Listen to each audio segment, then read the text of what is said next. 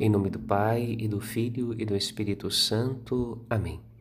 No caminho da palavra, neste sábado, contemplamos a obra maravilhosa da santificação que Deus deseja realizar na vida de seus santos. Nós somos os novos templos de Deus, templos da nova aliança e o sangue de Cristo, aspergido em nossas consciências, neste lugar onde ressoa a voz de Deus, torna-nos puros como Ele é puro e santos como Ele é santo. Diante de presente tão maravilhoso, qual a nossa atitude?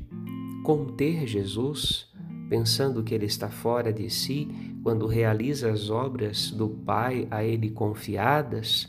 ou ir ao encontro dele e seguir seus passos para experimentar com maior profundidade a santidade de Deus que torna sagrada a nossa vida já neste mundo, em vista da posse dos bens futuros, isto é, a vida eterna. Queiramos Deus, queiramos a vida.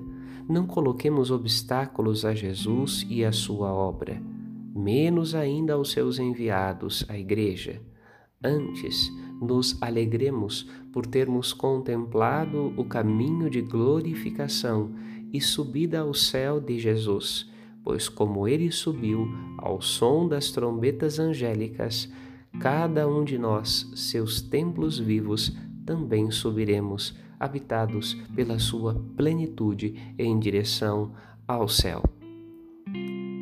Uma semana cheia de paz e de saúde para você e para a sua família. Padre Rodolfo.